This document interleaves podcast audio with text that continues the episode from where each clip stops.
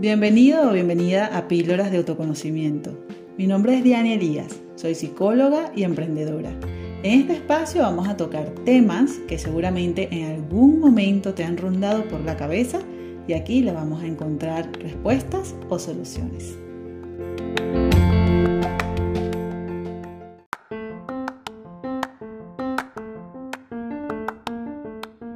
Imagina que te encuentras con una persona y en cuestión de minutos ya comienzas a cansarte, porque desde que se saludaron no hace más nada que quejarse de todo. ¿Te ha pasado o en algún momento has sido esa persona quejica?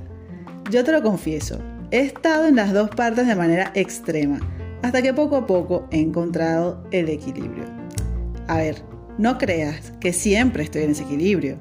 A veces voy por un lado o voy por el otro, pero logro hacerlo consciente, que realmente es uno de los objetivos de este tema que vamos a hablar hoy, que es la queja. Como te digo, en muchos temas no quiero etiquetar las quejas como buenas o malas, porque si nos ponemos a analizar, han sido estas las que en gran parte nos han ayudado a avanzar en toda nuestra historia. Esas quejas constantes han tenido una finalidad, que es el cambio que se buscaba.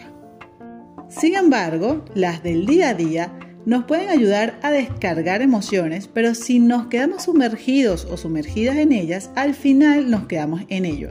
No nos ayudan a surgir. Podemos quejarnos de diferentes entornos de nuestra vida, del país, del vecino, de las diferentes noticias que escuchamos. Los tópicos pueden ser infinitos y sin darnos cuenta lo hacemos un hábito. Pero ¿cuántos de ellos ameritan realmente nuestra atención o dedicación y cuántos de ellos podemos resolver realmente?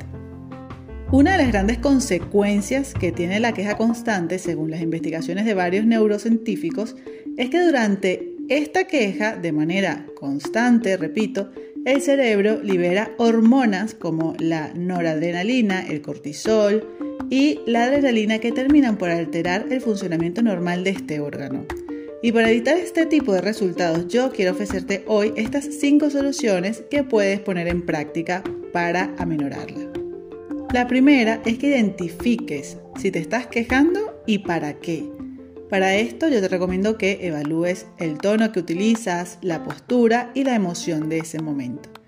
En segundo lugar, cambia la queja por expresar las emociones. Esto quiere decir que te responsabilices de tus emociones con la situación.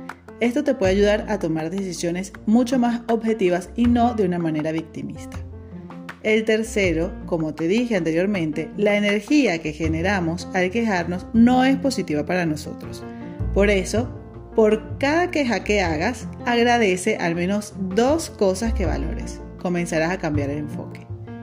El cuarto, acepta que las cosas no siempre van a poder ser como quisiéramos que fueran y que, como en tantas otras cosas, no tenemos el control de ello.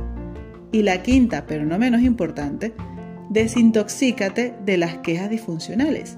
Aléjate en la medida de lo posible de personas que tengan esta condición o por lo menos haz consciente que tienes esa relación. Las quejas pueden ayudarte si buscas un cambio o simplemente para descargar tu malestar ante algo en concreto. Su final sano es aceptar la situación o lograr ese cambio que tú deseas en la medida posible. Anclarnos en ella no hace nada sino perjudicarnos permanentemente. Por eso será mejor hacer algunos cambios en nuestra conducta para darle incluso bienestar a nuestro propio cerebro.